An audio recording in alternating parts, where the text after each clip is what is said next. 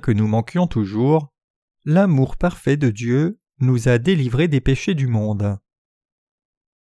1 Jean 5 versets 1 à 21 Quiconque croit que Jésus est le Christ est né de Dieu, et quiconque aime celui qui l'a engendré aime aussi celui qui est né de lui.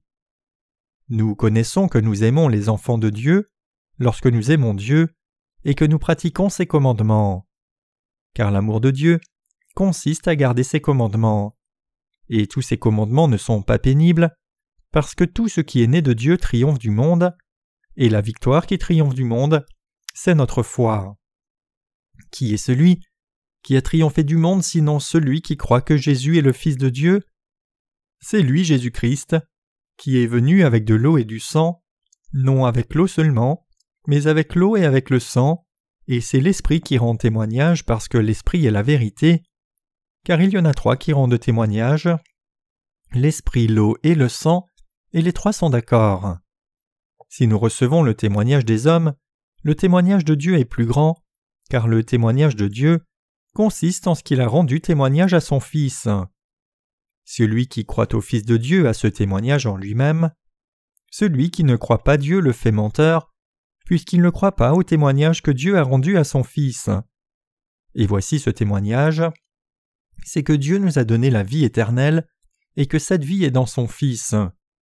Celui qui a le Fils a la vie, celui qui n'a pas le Fils de Dieu n'a pas la vie. Je vous ai écrit ces choses afin que vous sachiez que vous avez la vie éternelle, vous qui croyez au nom du Fils de Dieu. Nous avons auprès de lui cette assurance que si nous demandons quelque chose selon sa volonté, il nous écoute, et si nous savons qu'il nous écoute, quelque chose que nous demandions, nous savons que nous possédons la chose que nous lui avons demandée. Si quelqu'un voit son frère commettre un péché qui ne mène point à la mort, qu'il prie, et Dieu donnera la vie à ce frère. Il la donnera à ceux qui commettent un péché qui ne mène point à la mort. Il y a un péché qui mène à la mort, ce n'est pas pour ce péché-là que je dis de prier. Toute iniquité est un péché, et il y a tel péché qui ne mène pas à la mort. Nous savons que quiconque est né de Dieu ne pêche point, mais celui qui est né de Dieu se garde lui-même, et le malin ne le touche pas.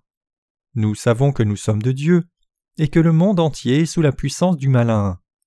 Nous savons aussi que le Fils de Dieu est venu, et qu'il nous a donné l'intelligence pour connaître le véritable, et nous sommes dans le véritable, dans son Fils Jésus-Christ. C'est lui qui est le Dieu véritable et la vie éternelle. Petits enfants, gardez-vous des idoles. Nous devons savoir quel genre de personnalité Dieu possède. Si nous voulons parler de Dieu, nous devons d'abord savoir à quoi Dieu ressemble. Pour commencer par le plus grand attribut de Dieu, il est le Dieu d'amour. Ainsi, je voudrais regarder et examiner l'amour de Dieu. L'apôtre Jean, l'un des douze disciples de Jésus, écrivit les épîtres de Jean. Le thème principal dont l'apôtre Jean traite dans ses épîtres, c'est l'amour de Dieu. Autrement dit, les paroles de 1, 2 et 3 Jean parlent principalement de l'amour de Dieu. Donc il est impossible de ne pas parler de l'amour de Dieu en partageant la parole de 1 Jean. Même le fait que nous ayons été délivrés de nos péchés est un acte de l'amour inconditionnel et unilatéral de Jésus pour nous. Comme je l'ai souligné continuellement, l'amour de Dieu n'a pas de condition. Le Seigneur ne nous a pas aimés et délivrés parce qu'il a vu notre beauté ou notre excellence. Notre Seigneur nous a aimés unilatéralement parce que nous lui apparaissions à la fois pitoyables et beaux.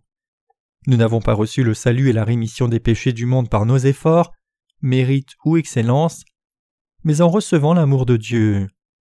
Nous avons été délivrés de tous les péchés du monde en croyant dans la vérité de l'évangile de l'eau et de l'esprit, qui est composé de l'amour de Jésus.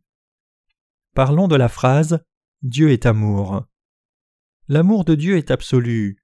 Il est inconditionnel, unilatéral et vrai. C'est l'amour de la vérité. 2 Thessaloniciens 2 verset 10. Il y a des types d'amour humain. L'amour entre des amis et les sexes opposés sont un exemple d'amour humain. Les étudiants classent les types d'amour en amour agapé, amour storgé, amour philéo et amour eros. Le mot grec storgé signifie l'amour entre les membres d'une famille tel que l'amour des parents pour leurs enfants, et philéo se réfère à la compagnie entre amis, alors que Eros se réfère à l'amour du sexe opposé. Les trois genres d'amour sont humains, et l'amour humain est conditionnel quel qu'il soit, parce que les humains ont une tendance à combler leurs propres désirs au nom de l'amour.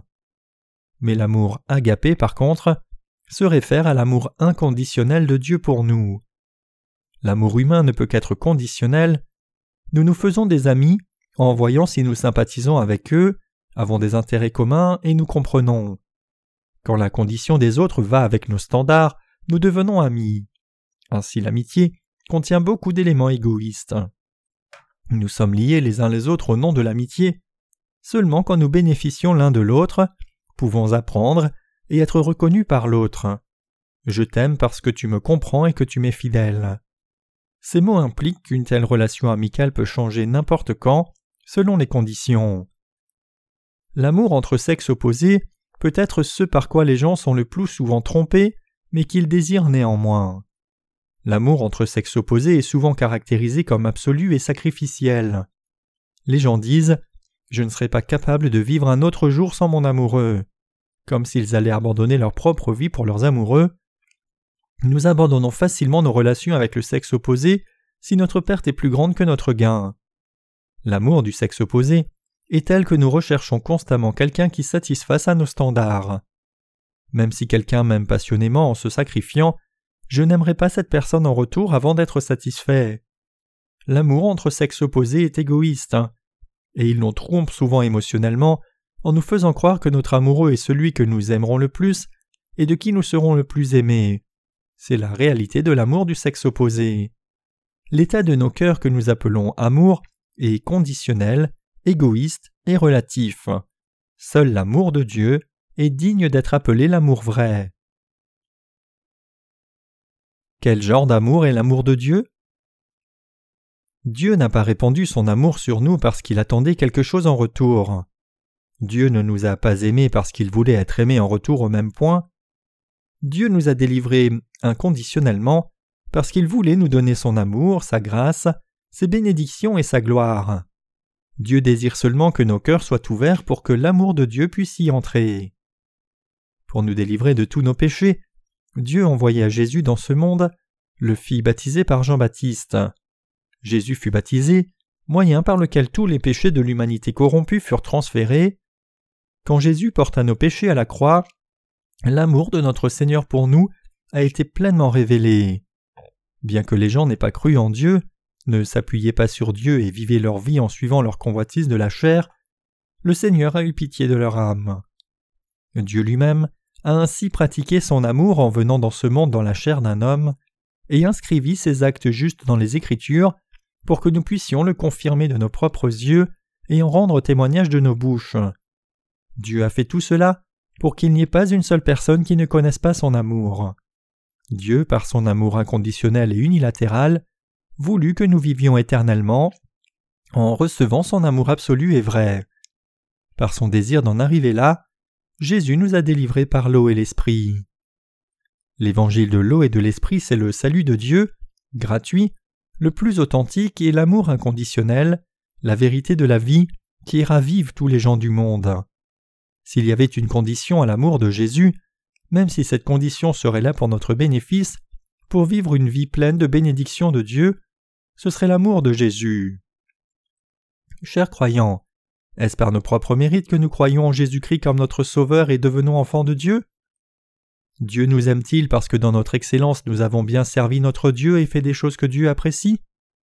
Ce n'est absolument pas le cas. Si c'était vrai, nous qui sommes déficients et manquants dans notre chair, ne mériterions pas l'amour de Jésus.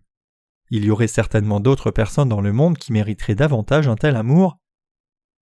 Il y a un dicton au sujet de l'amour d'un parent hérisson aux yeux duquel son bébé hérisson était le plus beau du monde. Tel est l'amour d'un parent qui aime sans regarder si son enfant est bon ou mauvais, et tel est l'amour de Dieu qui nous a délivrés, qui nous aime à cause de l'amour. C'est aussi l'amour de Jésus, qui est le fondement basique de notre foi. L'amour de Jésus, c'est le cadre et le fondement de notre foi. Nous bâtissons notre maison de la foi sur le fondement de l'amour absolu, inconditionnel et unilatéral de Jésus, Dans l'amour de Christ se trouve le vrai service, le témoignage, l'adoration et la prière. Si nous laissons l'amour inconditionnel du salut de Dieu hors de notre foi, toute notre adoration et nos cultes au Seigneur ne seraient plus rien du tout. Je pense parfois en moi-même Qu'est-ce qui est le plus important pour moi? Qu'est-ce qui est le plus précieux pour notre assemblée? Et qu'est-ce qui est le plus précieux pour les serviteurs de Dieu? Quelle serait la chose la plus précieuse inscrite dans nos cœurs? Ce serait l'évangile de l'eau et de l'esprit qui professe que Dieu, dans son amour inconditionnel, nous a adoptés comme son propre peuple. L'évangile de l'eau et de l'esprit, par lequel il expia tous nos péchés et nous adopta comme ses enfants, dans son amour unilatéral pour nous, est devenu la lumière éternelle et immuable dans notre cœur. Même si nous oublions tout le reste, nous ne pourrons jamais oublier l'amour de Jésus inscrit dans nos cœurs, qui nous délivra de tous nos péchés. L'évangile de l'eau et de l'esprit a pris sa place dans nos cœurs comme l'amour de Dieu, que nous n'oublierons jamais. Est-ce aussi vrai pour vous? Rien d'autre ne peut prendre sa place dans nos cœurs.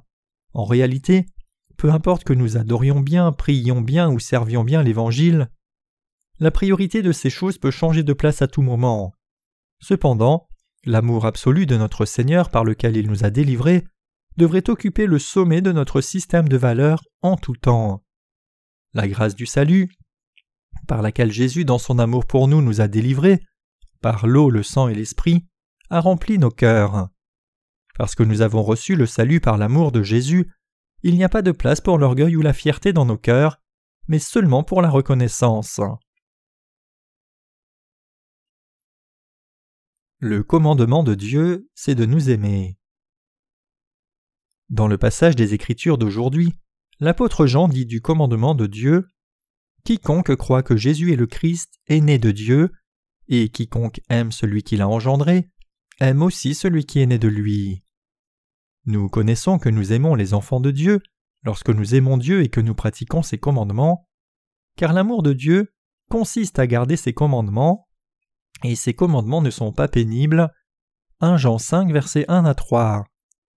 Tout ce passage nous parle de l'amour, c'est-à-dire que le commandement de Dieu pour nous n'est autre que l'amour.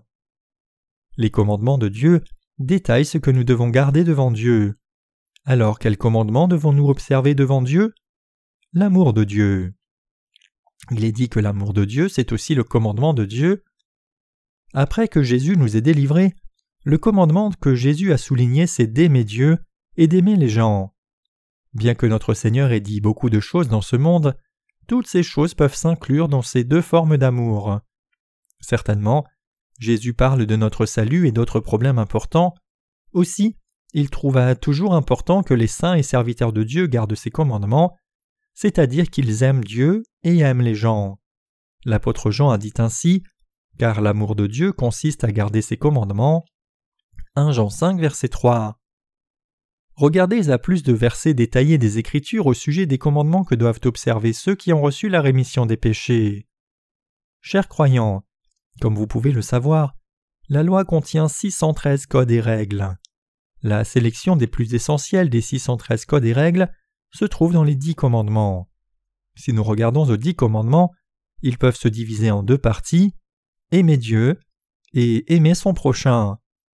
Par son amour, Dieu nous a délivrés par l'eau et l'esprit et nous a donné les dix commandements. Quels sont ces commandements? Ce sont les commandements de Dieu qui nous disent d'aimer Dieu et d'aimer les gens. En d'autres termes, le commandement de Dieu que nous devons observer n'est autre que l'amour. C'est l'amour. L'amour pour Dieu et l'amour pour les gens. Et il est dit dans la Bible que ceux qui aiment Dieu gardent ses commandements, ceux qui croient vraiment en Jésus et ceux qui ont été délivrés par l'amour inconditionnel de Jésus gardent les commandements de Dieu, et ils n'abandonnent pas les commandements de Dieu d'aimer Dieu et d'aimer les gens. Parfois, j'entends ceux qui ont reçu la rémission des péchés allègrement dire que la loi n'est efficace que jusqu'au moment où quelqu'un est sauvé, et donc que la loi serait abolie pour une personne dès lors qu'elle reçoit la rémission des péchés. Cependant, nous devons savoir avec une claire conviction que nous mènerions une fausse vie de foi si nous abandonnions les commandements de Dieu après avoir reçu la rémission des péchés. Notre Seigneur a dit Ne pensez pas que je sois venu pour abolir la loi et les prophètes. Je ne suis pas venu pour abolir, mais pour accomplir. Matthieu 5, verset 17. La venue de notre Seigneur ne doit pas être comprise comme l'abolition de la loi, plutôt, nous devons comprendre que notre Seigneur est venu pour accomplir la loi. Quelle est alors la loi qui fut accomplie au lieu d'être abolie? La loi de Dieu et ses commandements professent notre obligation d'aimer Dieu et d'aimer les gens. La loi n'a pas été faite pour disparaître, mais plutôt pour devenir ferme.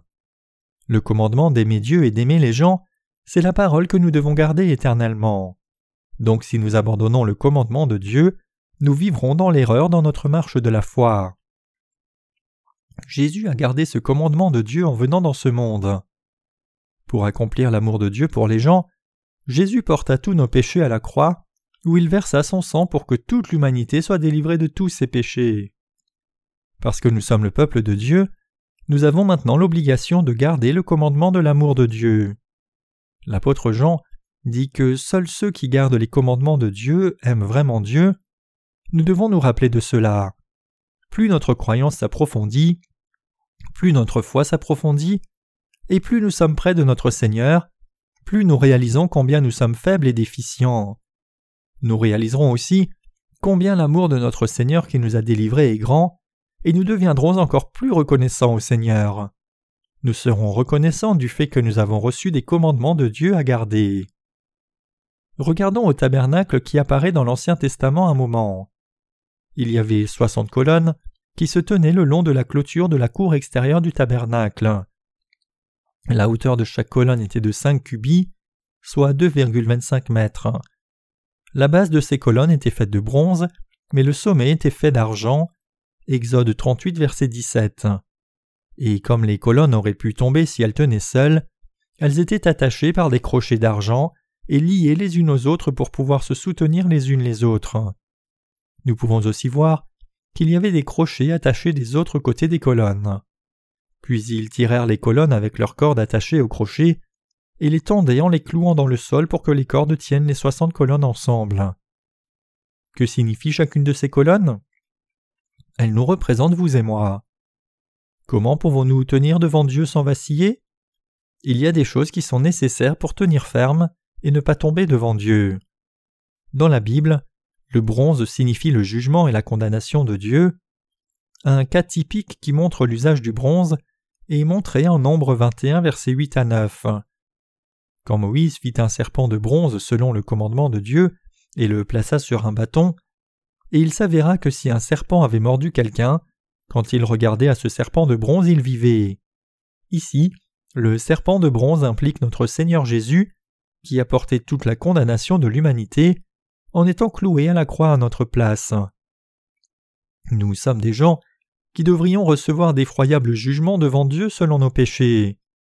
Si ce n'était à cause de l'amour unilatéral de Dieu, nous devrions recevoir le jugement pour nos péchés devant Dieu. Comme l'humanité a péché contre Dieu en étant trompée par Satan le diable, nous ne pouvons que nous tenir devant Dieu comme de graves pécheurs devant être jugés. Alors, comment pouvons-nous tenir comme colonne du tabernacle? Comment chacun de nous pourrait-il tenir comme citoyen du royaume de Dieu? Nous pouvons nous tenir devant Dieu parce que Dieu nous a donné sa grâce rédemptrice. Nous sommes capables de nous tenir devant Dieu en ce moment à cause de l'amour de Dieu. Bien que nous étions originellement destinés à être jugés pour nos péchés, nous pouvons nous tenir devant Dieu par notre foi, parce qu'il nous a donné la grâce du salut. Dans la Bible, l'argent signifie la grâce de Dieu. Quand nous réfléchissons à la base de bronze en bas des colonnes et à l'argent qui les recouvre, nous pouvons être certains que l'argent signifie la grâce de la rémission des péchés. Nous aurions dû souffrir sous le feu de l'enfer à cause de nos péchés, nous aurions dû être condamnés et jugés pour nos péchés, mais au lieu de cela, Dieu nous a fait don du salut. Quand nous voyons le sommet des colonnes d'acacia couvertes d'argent, nous sommes certains que cela implique la grâce de Dieu, c'est-à-dire la rémission des péchés. Tout comme le Seigneur couvre les colonnes d'argent, il nous a donné la grâce du salut pour que nous nous tenions devant Dieu, au lieu d'être jugés pour les péchés que nous commettons. Bien que nous ayons été pécheurs devant Dieu, et devions recevoir le jugement furieux pour nos péchés et mourir, Dieu nous a délivrés en prenant le jugement de nos péchés par l'amour de la grâce de Dieu.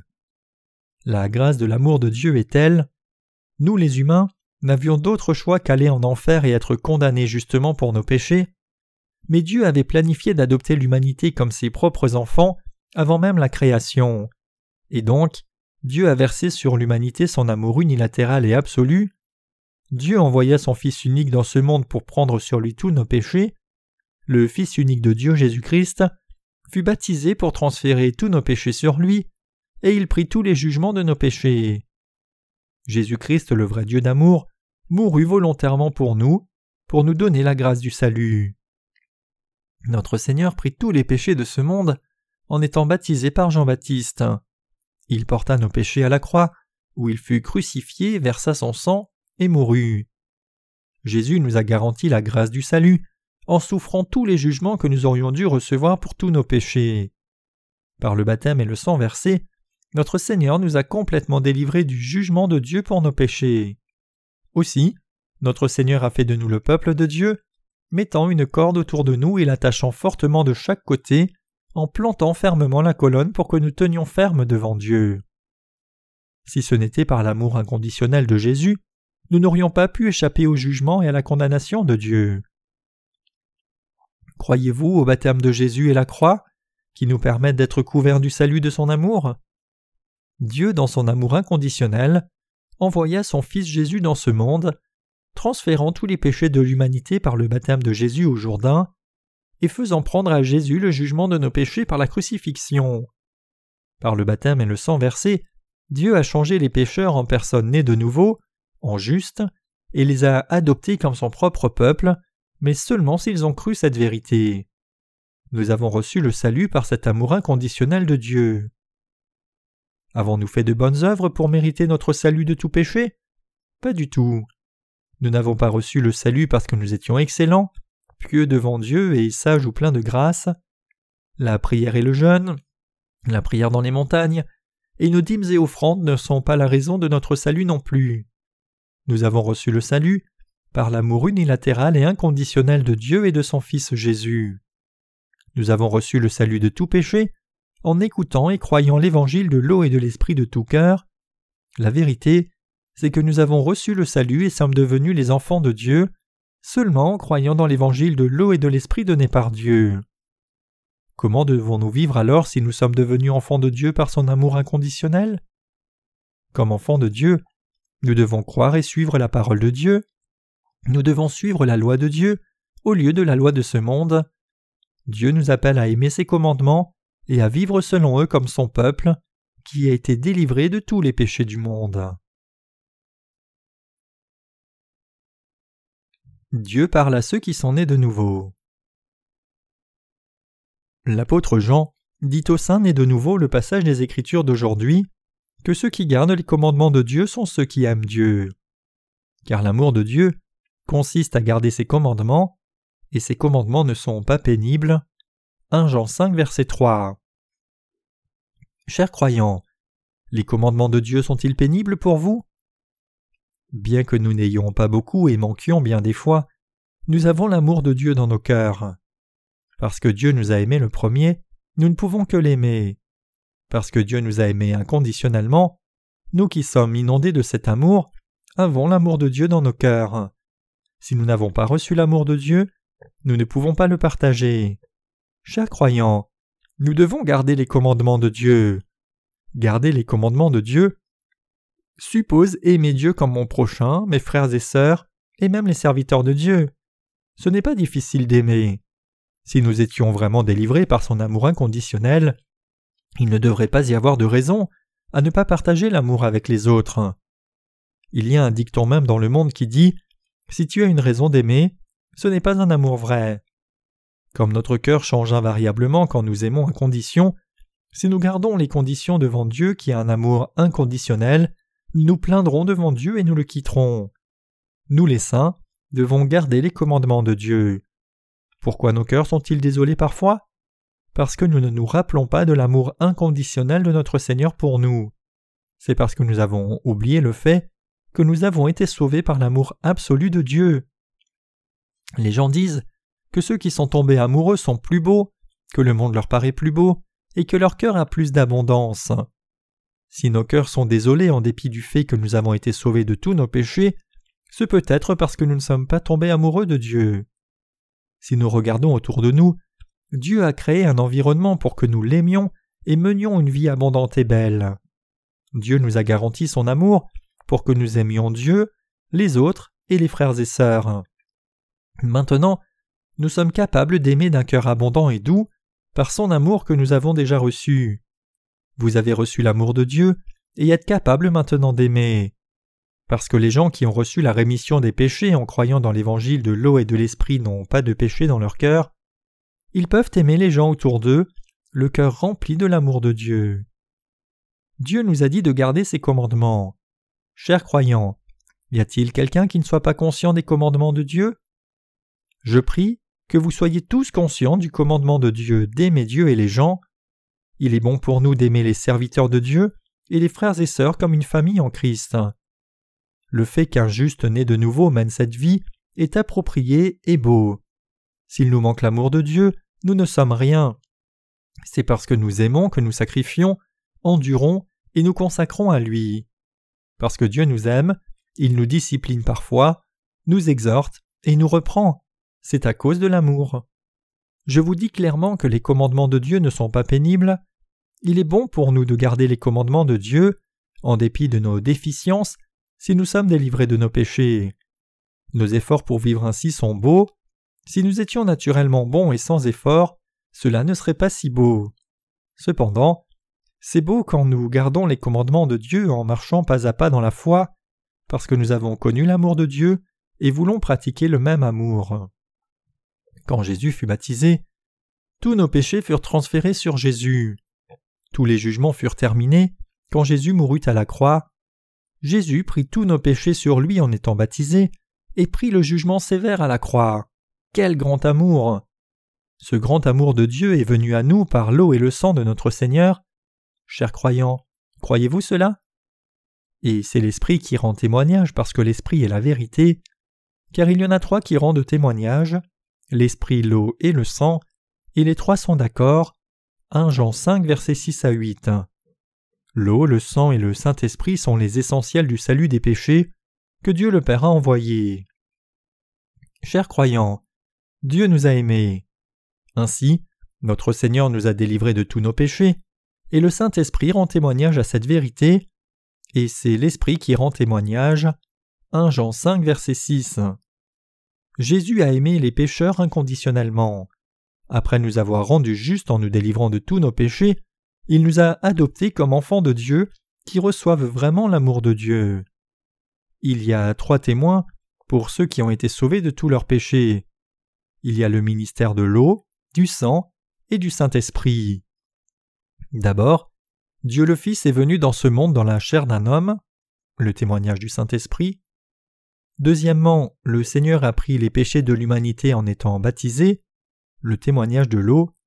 Et troisièmement, il paya le salaire du péché du monde en versant son sang à la croix, où il fut crucifié et mourut pour les pécheurs, le témoignage du sang. Notre Sauveur Jésus a délivré toute l'humanité qui était pécheresse de tous les jugements et en a fait des justes qui sont exempts du jugement de Dieu. C'est le salut par l'eau et l'esprit dont l'apôtre Jean témoigne.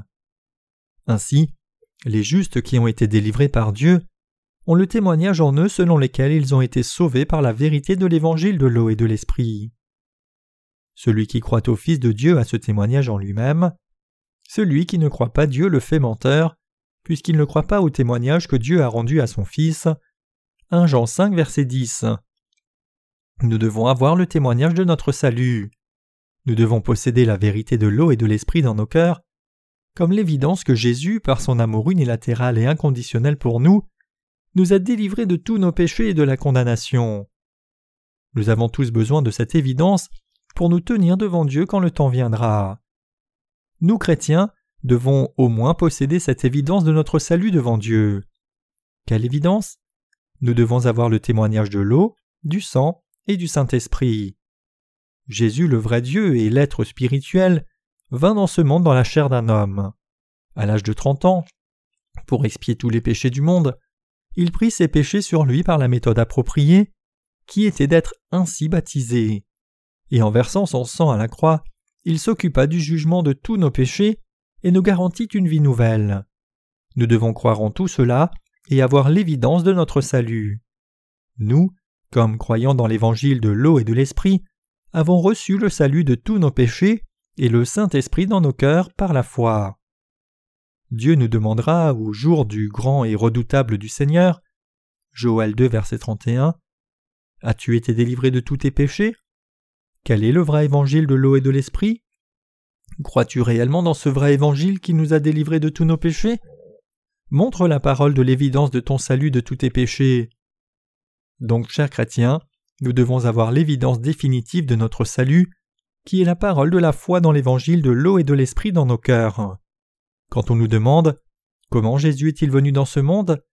Quand et comment vos péchés ont-ils été transférés sur Jésus? Nous devons répondre Tous nos péchés furent transférés sur Jésus quand il fut baptisé. Quand Jésus fut baptisé par Jean-Baptiste au Jourdain, il prit tous nos péchés sur lui, il est devenu notre Sauveur, en portant nos péchés à la croix jusqu'à la mort et en ressuscitant d'entre les morts. Nous devons avoir l'évidence contenue dans cette confession. Il est dit en Matthieu 3 verset 15 Laisse faire maintenant, car il convient que nous accomplissions ainsi tout ce qui est juste. Nous devons avoir foi dans le baptême de Jésus.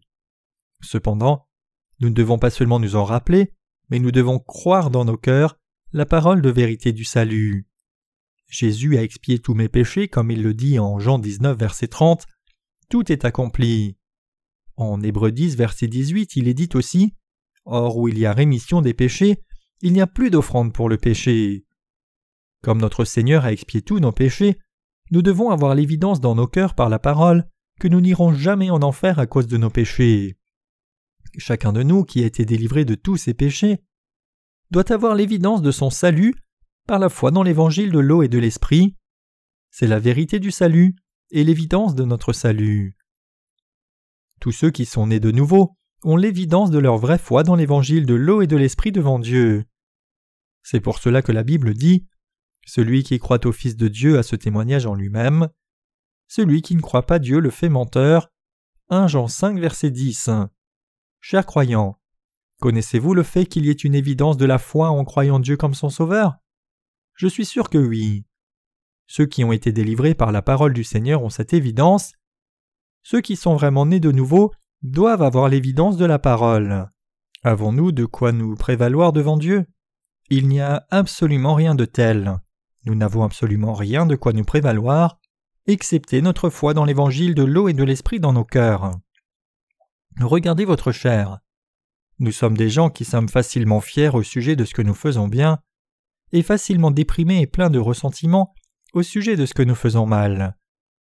Nous devons réaliser combien il est embarrassant de nous prévaloir de notre justice, qui est ce qu'il y a de pire. Nous n'avons rien de quoi nous prévaloir devant Dieu. Nous sommes une nation pécheresse, un peuple chargé d'iniquité, une bande de méchants et des enfants de corruption. Ésaïe 1 verset 4. Tout cela vient de notre chair qui est mauvaise, et nous sommes perdus sans la grâce du salut de Dieu. Cependant, notre Seigneur nous a délivrés de tous nos péchés parce qu'il nous aime unilatéralement et inconditionnellement. Notre Seigneur a accompli notre salut de tous nos péchés par la justice de Dieu seul, et aucune de nos propres justices. L'évangile de l'eau et de l'esprit est maintenant dans nos cœurs. Celui qui nous a fait sans aucun péché nous a garanti une vie nouvelle et il est notre Seigneur, donc nous ne pouvons que professer Dieu tu m'as délivré parce que tu m'as aimé. Le point central de notre salut n'est autre que l'évangile de l'eau et de l'esprit. Chers croyants, les 0,1% de conditions pour notre salut incluent-ils notre propre excellence? Devons-nous être grands physiquement pour être sauvés? Cela importe-t-il que nos cœurs aient l'air bien ou non? Notre quantité de muscles a-t-elle un effet sur notre salut? Notre tempérament est-il un facteur de salut? Quelque chose de notre chair peut-il ajouter à nos chances d'être sauvés? Rien de tout cela ne nous aide à recevoir le salut devant Dieu. Que nous nous énervions facilement à la moindre provocation, que nous ayons l'air d'une épouse, agissions avec innocence, soyons pervers ou soyons violents, rien de tout cela ne fait de différence au sujet de la rémission des péchés. Tout ce qui vient de notre chair ne peut pas servir à notre salut, qui est donné absolument et seulement par Dieu. Jésus nous a permis de naître dans ce monde selon sa providence. Quand nous nous regardons dans un miroir, nous n'avons peut-être pas l'air beau, mais Dieu nous a trouvés si beaux qu'il nous a délivrés par son amour inconditionnel et unilatéral pour nous. Croyez-vous que notre Seigneur a expié tous nos péchés par l'eau, le sang et le Saint-Esprit, qui sont les marques de son amour inconditionnel et absolu? Il n'y a même pas 0,1% de notre propre justice qui soit incluse dans l'évangile de l'eau et de l'Esprit. Dans le cœur de ceux qui sont nés de nouveau, et qui ont foi dans l'évangile de l'eau et de l'Esprit, se trouve l'évidence de vérité de leur salut. Cependant, il y a encore ceux qui attristent le cœur de notre Seigneur en disant Mais Seigneur, je ne peux pas croire ce message douteux. Bien que tu dises que tu m'as délivré de tous mes péchés, j'ai toujours mes péchés. Dans le cœur de ces personnes, il n'y a pas d'évidence de la foi dans la parole de l'évangile de l'eau et de l'esprit. Mais vous devez savoir que Dieu déclare clairement Celui qui ne croit pas Dieu le fait menteur. 1 Jean 5 verset 10. Vivez-vous votre vie spirituelle avec une fausse foi qui fait Dieu menteur? Dieu nous a délivrés par sa méthode de salut, par son amour inconditionnel, accompli par l'eau, le sang et l'esprit. L'eau signifie la vérité selon laquelle tous vos péchés ont été effacés, puisque tous vos péchés ont été transférés sur Jésus quand il fut baptisé. Le sang témoigne de la vérité selon laquelle, en prenant tous les péchés du monde par le baptême, Jésus put porter tous nos péchés à la croix, où il fut sévèrement jugé pour nos péchés et mourut. Et l'Esprit rend témoignage de la vérité que le Fils de Dieu est venu dans la chair d'un homme et a délivré toute l'humanité. Autrement dit, l'eau témoigne que Dieu a expié tous les péchés de l'humanité par le baptême de Jésus, par lequel tous les péchés du monde furent transférés sur lui. Le sang témoigne de ce que lorsque Jésus mourut à la croix, tous nos péchés moururent avec lui et le Saint-Esprit déclare que Jésus est devenu notre parfait Sauveur. Alors que Dieu nous a pleinement délivrés de nos péchés, ceux qui ne croient pas entièrement en Dieu font des tâches sur leur foi en insistant sur ce qu'ils sont toujours pécheurs. Quiconque agit de la sorte maintenant n'a pas encore cru en Jésus-Christ comme son propre Sauveur, qui vint par l'évangile de l'eau et de l'Esprit. Même ces gens seraient pleinement délivrés de tous leurs péchés s'ils croyaient seulement dans le témoignage de l'eau, du sang et du Saint-Esprit. Dans le cœur des gens qui croient dans l'évangile de l'eau, du sang et du Saint-Esprit, qui a pris tous nos péchés du passé, du présent et de l'avenir, le Saint-Esprit réside. Et le Saint-Esprit témoigne que nous n'avons plus de péché. Ceux qui croient la vérité de l'évangile de l'eau et de l'Esprit n'ont plus de péché du tout. Nous ne pouvons recevoir la pleine rémission du péché si nous oublions l'un des trois éléments dans notre foi dans l'évangile de l'eau, du sang et du Saint-Esprit. Beaucoup de gens n'ont pas cru dans le plein témoignage de l'eau, du sang et du Saint-Esprit, mais ont cru en lui sélectivement en oubliant l'un ou l'autre des trois. À cause de cela, ils n'ont pas l'assurance dans leur cœur qu'ils ont été pleinement délivrés de tous leurs péchés. Pour ceux qui croient dans l'évangile de l'eau et de l'esprit, cet évangile devient l'évidence de leur salut. Mais pour ceux qui n'ont pas encore été sauvés, l'évangile de l'eau et de l'esprit devient l'évidence du fait qu'ils n'ont pas encore été sauvés. Si vous avez cru en laissant l'un des trois témoignages, vous avez certainement des péchés dans votre cœur, et c'est l'évidence concrète du fait que vous n'avez pas encore reçu la rémission des péchés. Votre cœur sera troublé par les péchés restant dans votre cœur. Au contraire, ceux qui ont été vraiment délivrés de tous leurs péchés et qui ont la vraie paix dans leur cœur sont ceux qui ont cru dans l'évangile de l'eau, du sang et de l'esprit. Jésus a expié tous nos péchés unilatéralement, même les plus petits. Jésus ne nous a pas consultés préalablement, mais il a expié tous nos péchés. Juste au cas où nous soyons embarrassés pour répondre en disant Ne demandez pas, je ne peux pas répondre. Jésus a délivré les pécheurs de tous leurs péchés par son propre baptême d'eau, le sang versé à la croix et son esprit sacré. Chers croyants, croyez-vous cela? Le but pour lequel le Seigneur a expié tous nos péchés était que nous recevions la vie éternelle. Vous devez croire dans cet évangile de l'eau et de l'esprit. La vie éternelle que Dieu nous a offerte. L'apôtre Jean nous dit ces choses pour que nous sachions que nous avons la vie éternelle. 1 Jean 5 verset 13.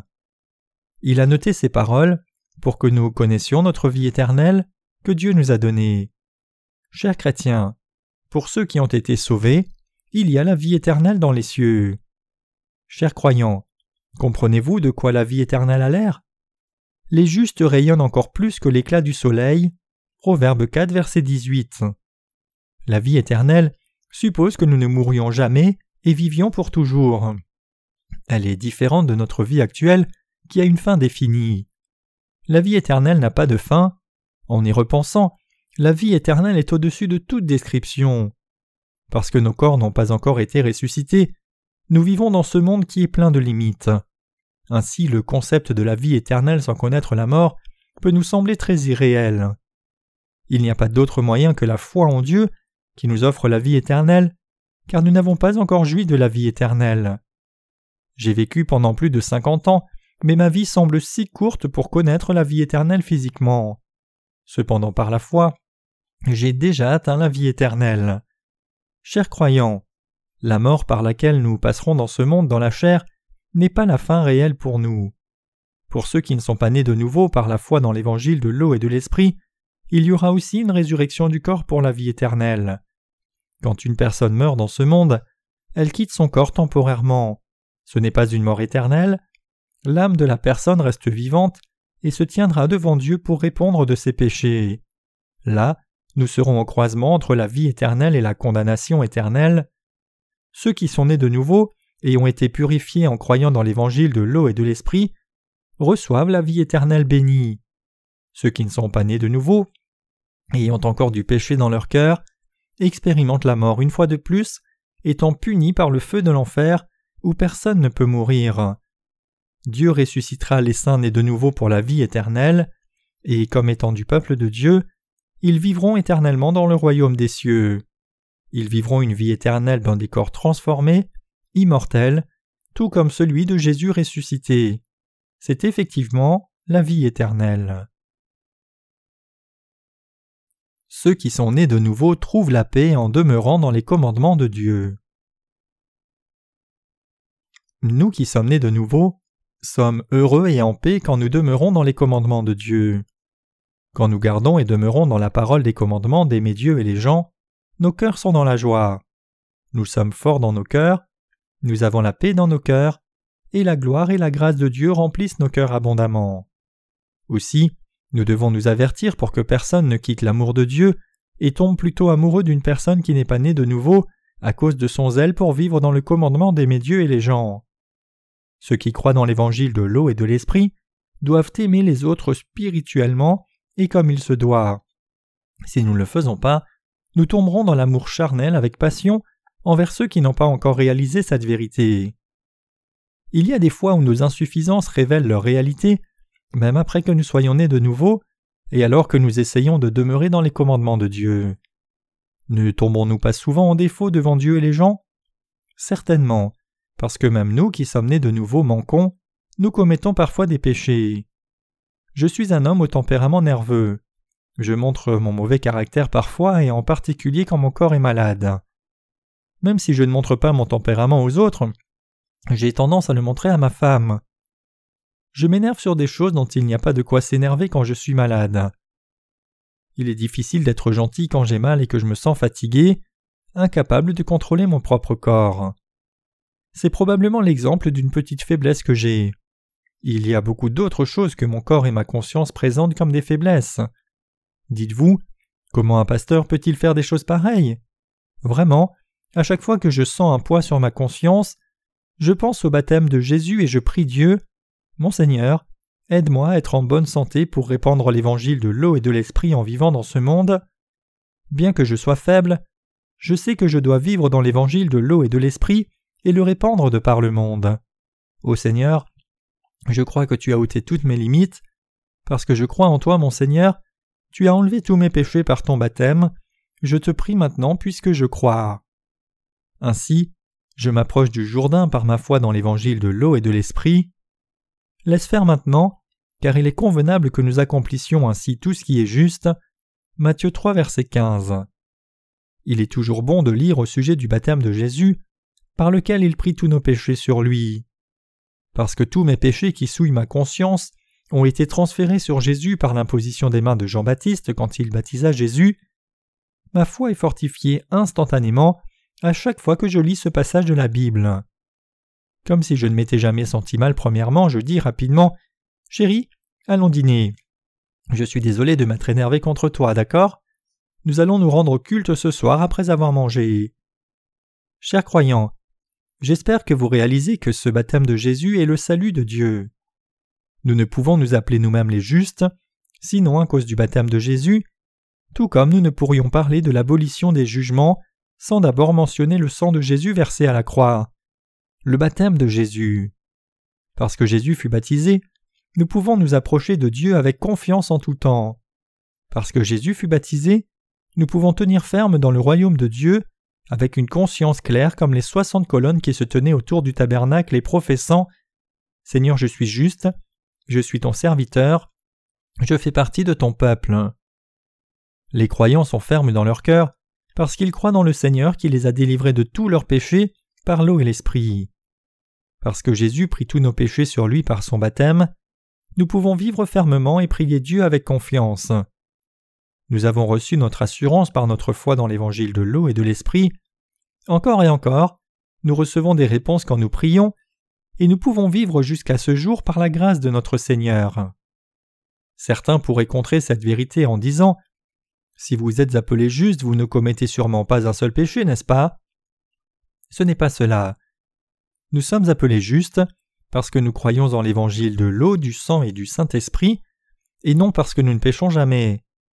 Vous devez reconnaître que même ceux qui sont nés de nouveau pêchent.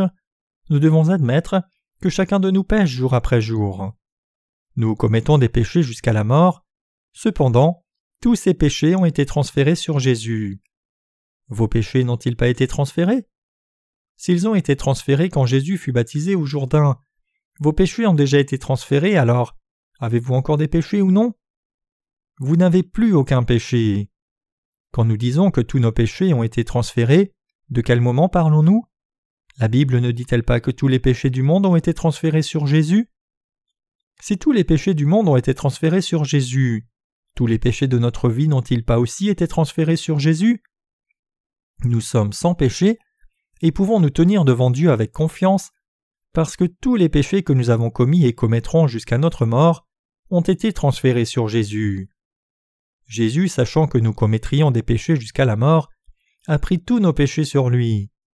Si nous disons que nous ne péchons pas, nous faisons Jésus menteur et changeons la justice de Dieu en injustice.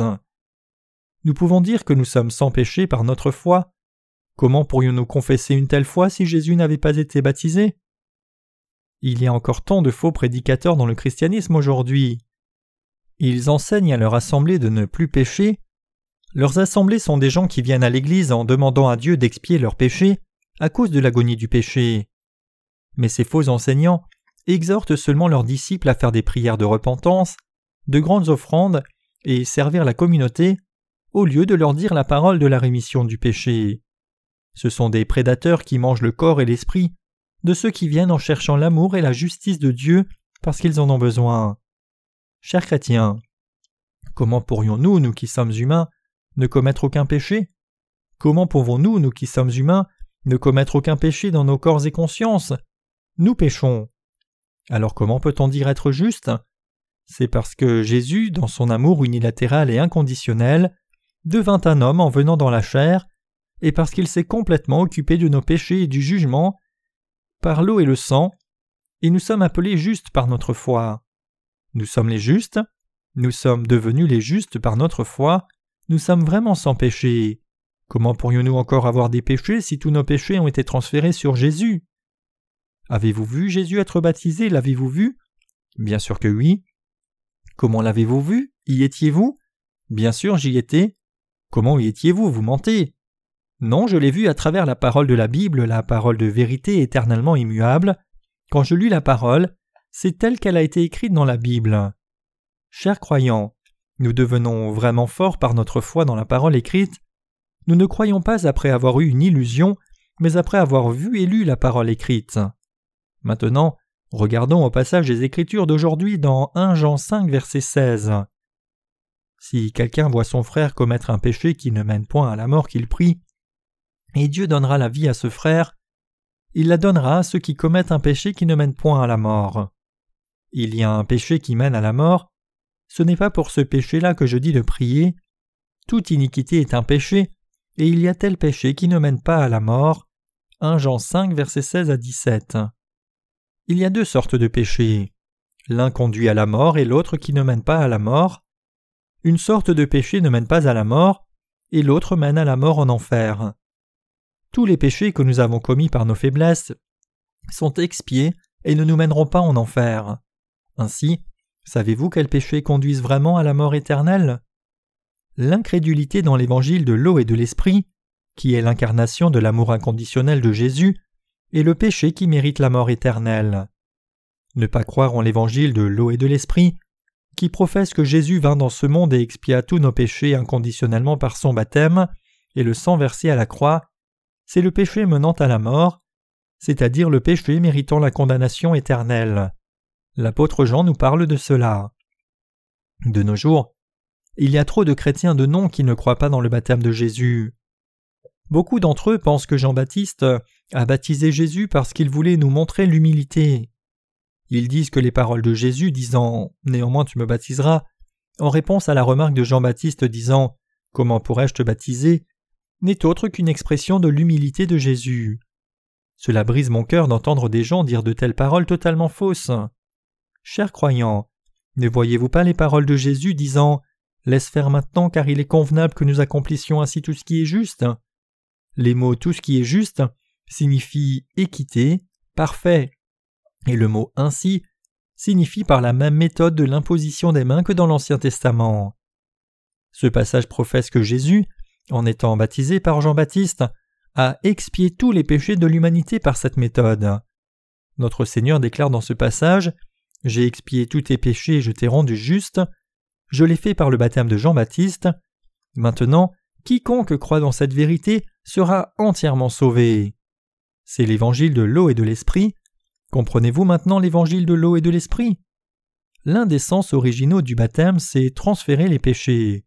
Alors, que signifient les mots ainsi Ils signifient au moyen du baptême de Jésus par Jean-Baptiste. Alors qui est Jean-Baptiste? Il est écrit dans Matthieu 11, verset 11 Parmi ceux qui sont nés de femmes, il n'en a point paru de plus grand que Jean-Baptiste. Jean-Baptiste n'est autre que le représentant de toute l'humanité. Il est aussi l'un des descendants d'Aaron, le souverain sacrificateur.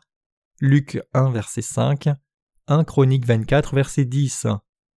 Jean-Baptiste qui baptisa Jésus était vraiment le souverain sacrificateur qui, comme représentant de toute l'humanité, transféra tous nos péchés sur Jésus. Alors, que Jésus a-t-il voulu accomplir en étant baptisé par Jean-Baptiste? Voulait-il montrer son humilité au monde entier? Ce n'est pas cela. Le passage Il est convenable que nous accomplissions ainsi tout ce qui est juste dit clairement que Jésus fut baptisé pour que tous soient sauvés de tous leurs péchés. Jésus a accompli l'amour inconditionnel de Dieu le Père dans son propre corps après être venu dans ce monde. Il nous a délivrés de tous nos péchés, il a donc accompli tout ce qui est juste, comme tout l'amour de Dieu. Chers croyants, ne pas croire au baptême de Jésus équivaut à faire Jésus menteur. Si vous ne croyez pas que nous avons été sauvés, quand Jésus prit justement tous nos péchés en étant baptisé, et que Jésus expia unilatéralement tous nos péchés, vous vous moquez de Jésus. Croire en Jésus en excluant le baptême, ou croire en Jésus en considérant son baptême comme un signe de son humilité, ou croire en Jésus sans le baptême du tout, sont des actes de moquerie de Jésus. Si dans vos dix ou cinquante ans de foi chrétienne, vous avez été rempli émotionnellement de sentiments tels que comme cela a dû faire mal à Jésus de mourir à la croix à ma place, vous devriez vous détourner de cette fausse voie. Vous devez vous détourner de votre foi erronée et croire dans l'évangile de l'eau et de l'esprit. Bien sûr que cela a dû faire très mal à Jésus quand il fut cloué à la croix. De même, Jésus sacrifia son propre corps par son amour inconditionnel pour que tous nos péchés soient expiés. Si nous avions été à sa place, pour qui nous serions-nous sacrifiés de la sorte? Essayez-vous de vous moquer et de faire Jésus menteur, lui qui offrit même sa vie pour nous? Sinon, vous devez savoir et croire correctement pourquoi Jésus devait mourir à la croix et pourquoi il devait être baptisé. Chers croyants, mettons-nous un moment à sa place. Quelqu'un doit mourir à cause des péchés qu'il a commis, mais j'aime cette personne. Alors je dis à cette personne Laisse, je vais mourir à ta place, tous les problèmes seront résolus si je me substitue à toi. Et je meurs à la place de cette personne, je meurs sur une croix. Combien cela me ferait-il mal? Bien sûr, il nous manque peut-être la pensée de nous sacrifier pour quelqu'un d'autre. Même si nous pouvons concevoir le propre sacrifice pour un amour comme un beau moment, cela ferait mal néanmoins. Si une personne pour qui je meurs ne sait pas mon intention de mourir pour elle et dit juste C'est une honte que cette personne meure ainsi, combien ça peut être blessant Qu'en penseriez-vous? Nous pourrions même regretter d'être morts pour lui à cause de son ignorance totale. Parce que Jésus nous a tant aimés, il mourut à notre place, nous qui étions destinés à mourir. Pour nous délivrer de tous nos péchés, Jésus fut baptisé avant de mourir à la croix. Jésus mourut en versant son sang après avoir été baptisé, espérant que nous devenions enfants de Dieu et recevions la rémission des péchés, en connaissant et croyant la raison pour laquelle Jésus était crucifié. Dans son dernier soupir, il dit Je vous aime, bien que je meure, je t'aime encore, parce que je t'aime, je meurs à ta place. Chers croyants, voici l'amour inconditionnel de Jésus. Maintenant, nous devons recevoir la rémission du péché en croyant dans cet amour inconditionnel de Jésus. Pouvons-nous, nous humains, faire cela? Nous pourrions le faire pour un juste. Mais cela n'est bénéfique pour les deux que si nous pouvons libérer la personne en nous sacrifiant nous-mêmes par un accord avec l'exécuteur. Je prends la punition que mérite cette personne à sa place, alors transférez ses péchés sur moi et jugez-moi à la place de cette personne. Chers croyants, est-ce vrai ou non? Sans consulter l'exécuteur, si je dis seulement au criminel condamné Laisse aller, je vais mourir à ta place, cela expurgerait-il les péchés de cette personne? Pas du tout. C'est seulement quand les péchés sont transférés de ce pécheur sur moi que je peux le sauver et mourir à sa place. Si je ne le fais pas mais que je meurs comme cela, je gaspillerai ma vie. Quel bénéfice y aurait-il à cette mort? Il n'y a pas de bénéfice pour l'autre personne sans un accord ou une promesse entre les deux parties. Mais Dieu avait écrit sa loi juste dans le système sacrificiel, selon laquelle les péchés d'une personne sont expiés par l'imposition des mains au sacrifice et le sang versé. Et Jésus dut être baptisé et mourir en versant son sang à la croix, selon la juste loi de Dieu. Si nous laissons l'un des éléments en marge de notre foi, nous ne pourrons pas recevoir la rémission du péché, même si Dieu le veut, parce que ce ne serait qu'une foi hors la loi. Satan le diable a amené le péché aux humains. Satan le diable nous a trompés pour que nous désobéissions à la parole de Dieu. Le péché qui est ainsi venu en nous a amené la mort, parce que le salaire du péché c'est la mort. Romains 6 verset 23. Les humains devaient mourir devant Dieu. Cependant, Bien que le péché ait été amené aux hommes à cause du diable, Jésus fut baptisé pour prendre la conséquence du péché que le diable avait amené aux gens parce qu'il nous aimait. Et en prenant le jugement à notre place, Jésus délivra ceux qu'il aimait de tous les jugements liés à ses péchés. Ainsi, nous devons connaître et croire la raison pour laquelle Jésus fut baptisé. Chers croyants, pourquoi Jésus fut-il baptisé? Il fut baptisé pour prendre nos péchés sur lui. Pourquoi Jésus est-il mort à la croix en versant son sang? Jésus mourut à la croix pour qu'il porte tous les jugements sévères de nos péchés à notre place. Chers chrétiens, croyez-vous cela? Nous avons été délivrés par l'eau, le sang et le Saint-Esprit. Nous devons croire que Dieu nous a délivrés de nos péchés en faisant ces deux choses. Certains chrétiens insistent toujours Je crois seulement dans la croix, mais je ne crois pas au baptême de Jésus. Je ne sais pas, je n'en ai jamais entendu parler. Ne faites-vous pas cela? Nous ne devons pas croire sans discernement sur le vrai évangile. Si vous n'avez pas entendu parler du baptême de Jésus auparavant, vous devez l'écouter maintenant, écoutez et croyez maintenant, et recevez votre salut. L'apôtre Jean dit Toute iniquité est un péché, et il y a tel péché qui ne mène pas à la mort. 1 Jean 5, verset 17. Toute iniquité est péché, toute faute est péché. Regardez vos mains. Si nous faisons de bonnes et belles œuvres, témoignages et aide avec ses mains, nos mains sont bonnes. En blessant les gens et faisant du mal avec ses mains, elles sont des instruments de péché. Les Écritures disent encore qu'il y a des péchés qui ne mènent pas à la mort. Comment un péché peut-il ne pas mener à la mort? Parce que Dieu a déjà porté tous nos péchés par son amour, il y a des péchés qui ne mènent pas à la mort. Le seul péché qui mène à la mort, c'est le péché qui consiste à ne pas croire au salut de Jésus, accompli par l'eau, le sang et le Saint-Esprit. Ne pas croire que Jésus a pris tous nos péchés quand il fut baptisé, et ne pas croire que Jésus fut jugé pour nos péchés quand il mourut à la croix, sont les péchés qui mènent à la mort. Toutes les iniquités que nous commettons dans nos pensées et notre chair sont aussi des péchés devant Dieu, mais ces péchés ne mènent pas à la mort, parce que notre Seigneur a pris tous ces péchés du monde par son baptême. Après avoir été baptisé, Jean-Baptiste témoigna de lui. Voici l'agneau de Dieu qui ôte le péché du monde. Jean 1 verset 29. Les péchés que nous commettons dans nos corps, que nous commettons dans nos cœurs, et qui tachent nos consciences, tous ces péchés du monde ont été traités par Jésus quand il fut baptisé au Jourdain. Jésus prit ainsi tous nos péchés en étant baptisé, et porta tous nos péchés par la mort à la croix, où il mit fin à sa vie terrestre de trente-trois ans. Jésus dit les mots Tout est accompli en mourant, et il accomplit les jugements de nos péchés. Ainsi Jésus nous délivra de tous nos péchés par l'eau et le sang. Chers croyants, nous ne devons pas commettre le péché menant à la mort. Y a-t-il quelqu'un qui pense Pourquoi y a-t-il du péché en moi si je crois en Jésus? C'est étrange, très étrange. Pourquoi y aurait-il du péché si je crois? Ce que ces croyants disent, c'est qu'ils ne savent pas pourquoi il y a des péchés dans leur cœur même s'ils croient, essayent de vivre par la parole et font beaucoup de prières de repentance. C'est parce qu'ils ne connaissent pas ou n'ont pas cru dans la raison pour laquelle Jésus fut baptisé. En croyant en Jésus comme son propre Seigneur et Sauveur, il est important de connaître et croire le baptême de Jésus. La rémission du péché sans le baptême de Jésus, c'est comme un hot dog sans saucisse. L'évangile sans le baptême, c'est comme une montre sans aiguille. Le salut sans le baptême, c'est comme une tête sans cerveau. Chers croyants, me comprenez-vous? Le péché, qui disqualifie une personne de la rémission du péché et la conduite à l'enfer, c'est le péché qui consiste à ne pas croire au baptême, à la croix et à la résurrection de Jésus comme un tout. Ce n'est pas quelque chose que je dis moi-même, mais c'est ce que dit la parole de Dieu.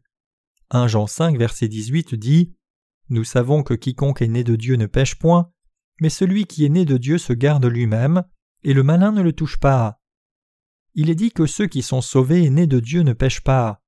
Nous qui sommes nés de nouveau sommes incapables de commettre une sorte de péché. Quel péché? Cela signifie que nous ne pouvons pas renier le salut de tous nos péchés que Jésus a accompli par l'eau et le sang. Vous comprenez? Nous ne pouvons pas renier l'évangile de l'eau et de l'esprit.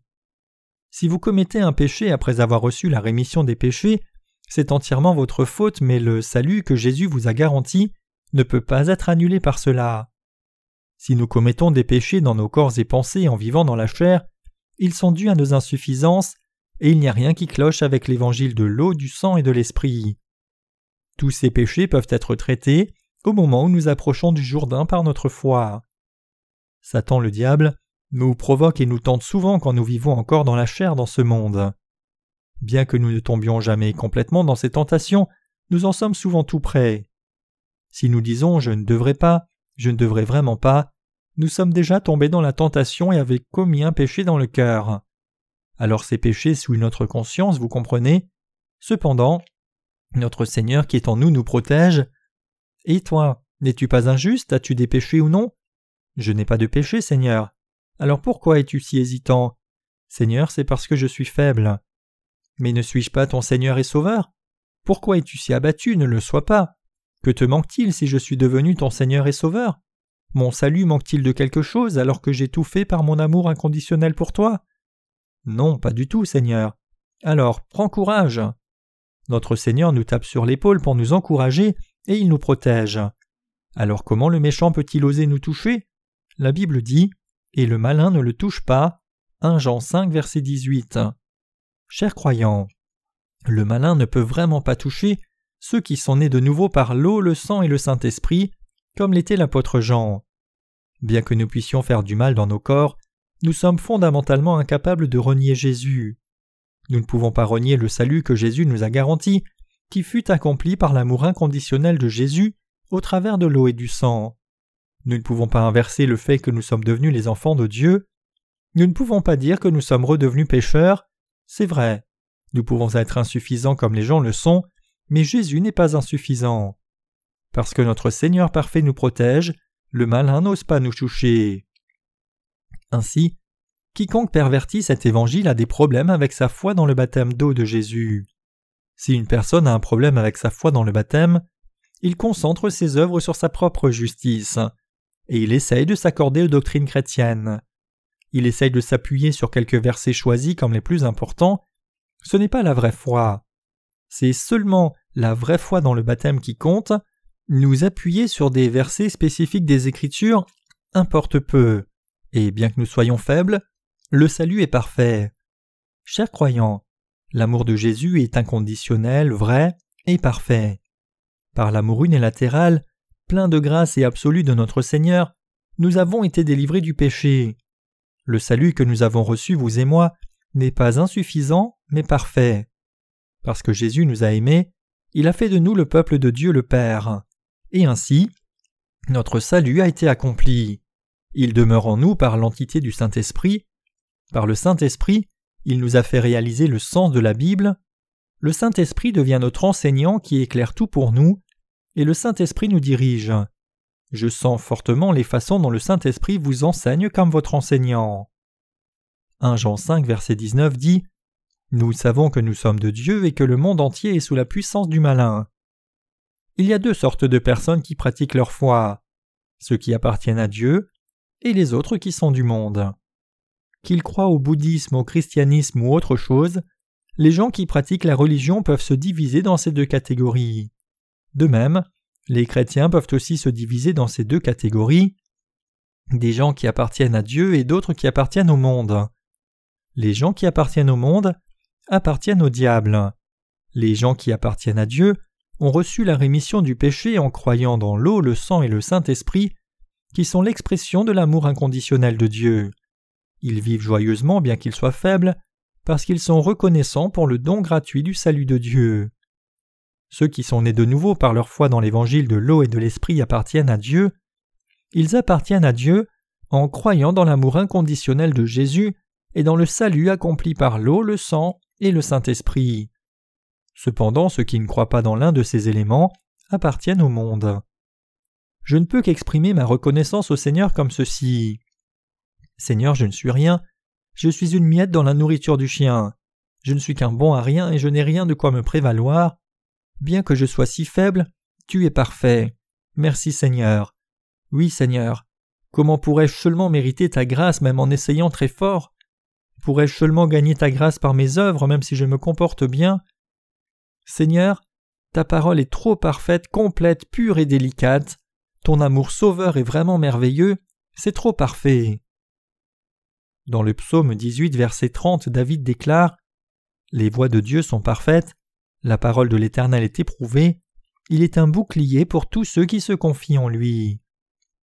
La parole de Dieu est vraiment pure, parfaite et délicate. Il nous a donné son salut parfait, qui est inscrit dans sa parole. Donc si vous confessez quotidiennement votre foi, en ne croyant qu'au sang de Jésus versé à la croix, votre foi est incomplète et futile. Vous pouvez vous demander pourquoi. C'est parce que les péchés de votre cœur demeurent avec cette foi. Vous forcez-vous à croire dans la vérité? Vous faut-il faire de grands efforts pour croire dans la vérité?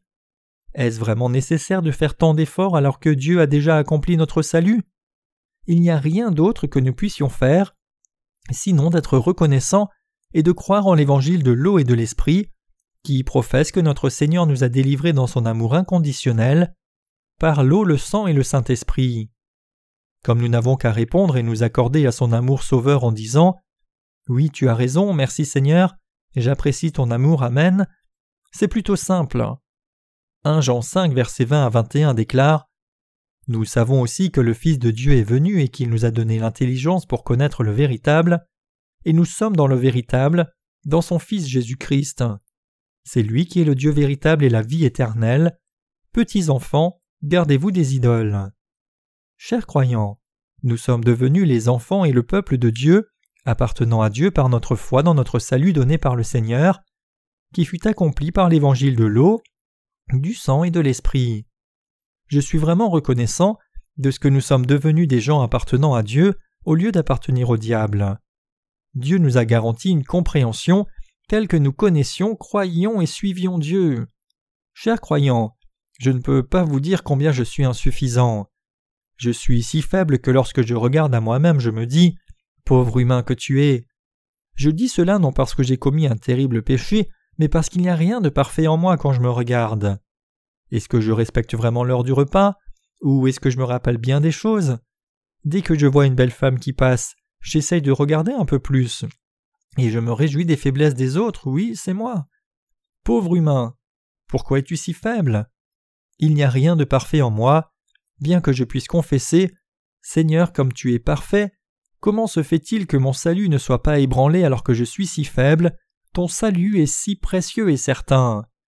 Bien que nous soyons faibles, nous sommes certains du salut que le Seigneur nous a garanti. Chers croyants, en ces temps, nous devons vivre dans une compréhension claire. Nous devons réaliser correctement et avoir foi dans l'évangile de l'eau et de l'esprit. Parce que nous ne sommes pas assurés du salut en croyant à peu près, sans connaître d'abord le baptême de Jésus et le sang versé à la croix, nous devons désespérément avoir la capacité de comprendre qui vient de Dieu. Quand nous avons la bonne compréhension et la bonne réalisation, nous pouvons goûter au vrai amour de Dieu, et nous sommes aussi capables de demeurer dans les commandements de Dieu, dans son amour. Qui ose dire que vous pouvez recevoir la rémission des péchés sans croire d'abord dans le baptême de Jésus? Qui dit que quelqu'un peut être sauvé devant Dieu sans la croix de Jésus? Qui dans ce monde est si fort et aussi si terriblement ignorant? Qui ose dire que vous pouvez être sauvé devant Dieu par le sang versé à la croix seule, sans le baptême de Jésus? Ceux qui disent que vous pouvez être sauvés même si vous laissez l'un des éléments, entre le baptême et le sang de Jésus et le Saint-Esprit, témoignent faussement. Avez-vous reçu la rémission du péché en dépit de l'exclusion du baptême de Jésus? Ceux qui sont certains de leur salut, en dépit de l'exclusion du baptême de Jésus, se sont trompés eux-mêmes. Dieu ne reconnaîtra pas la foi de ces personnes. Croire en excluant le baptême ou la croix n'est qu'une détermination personnelle et cette foi ne sera jamais reconnue devant Jésus. Quelqu'un peut-il être sauvé sans croire dans le baptême de Jésus? C'est absolument impossible. Chers croyants, pouvons-nous dire que nos péchés ont été transférés sur Jésus bien qu'il ne le soit pas? Non, nous ne pourrions pas le faire.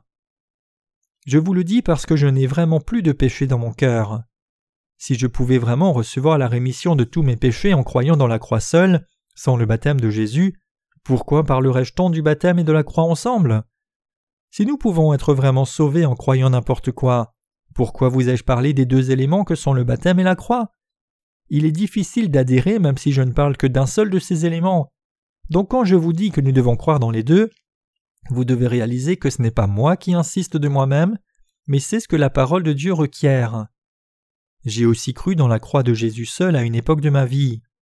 J'ai cru en ce seul élément pendant dix ans. Je pouvais parler de la croix aux autres, mais je ne parlais pas du baptême de Jésus, et je restais pécheur devant Dieu. Mais après avoir réalisé le baptême de Jésus, j'ai vu que Dieu parlait du baptême dans les Anciens et Nouveaux Testaments. Mon Dieu, j'étais énervé et plein de regrets quand j'ai réalisé que je partageais un faux évangile. J'ai changé ma pensée.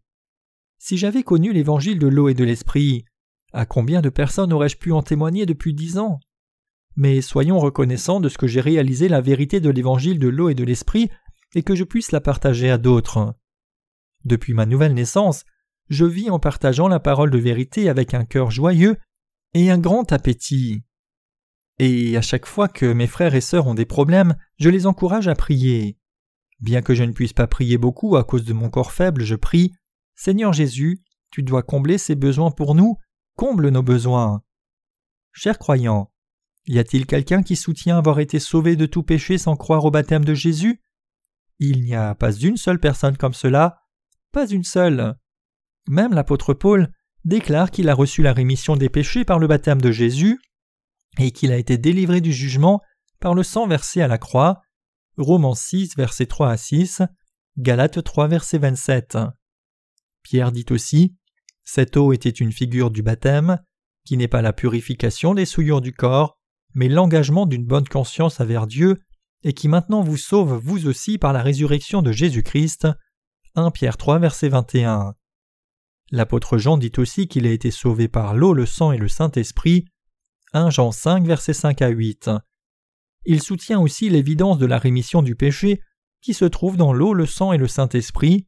Donc, nous devons croire dans notre salut de la même façon. Croyez-vous comme cela? Oui, j'en suis sûr.